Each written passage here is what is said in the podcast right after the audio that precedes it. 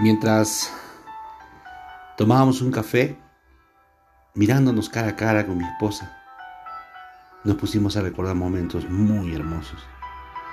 Cuando solíamos salir por las tardes, mirando el horizonte en el campo, y recordábamos bellos momentos, en el cual salíamos después de una larga jornada de obediencia a nuestros padres para que nos den un permiso y podamos disfrutar juntos.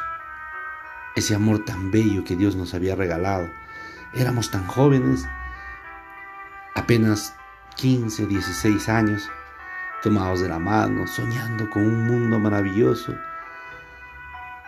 Y veíamos acercarse cada día en nuestra inmadurez. Soñábamos de un hogar, una casa, hijos. Y cuando llegó ese momento, pareciese que hubiese sido un sueño.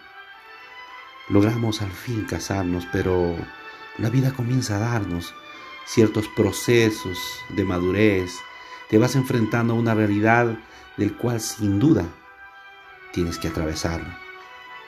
Y ahí es donde tú tienes. Tú tienes que volverte a esos tiempos bonitos donde Dios te bendijo y te regaló el amor más bello para disfrutarlo.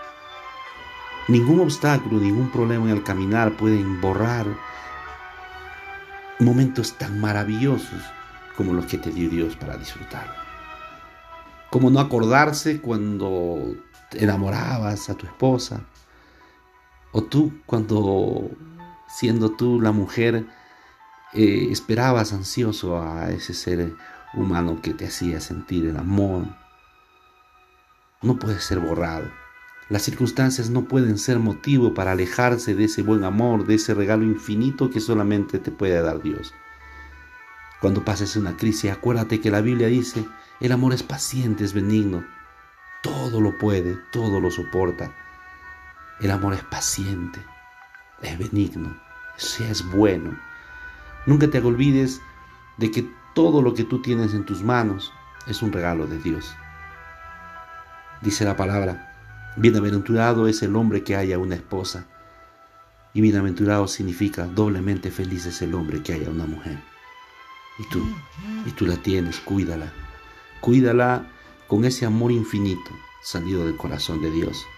Y el día que te falte paciencia, te falte amor, recurre a Dios. Él es dueño de tu matrimonio y Él sabrá cómo poder darte lo que nunca debería de faltarte que es el amor.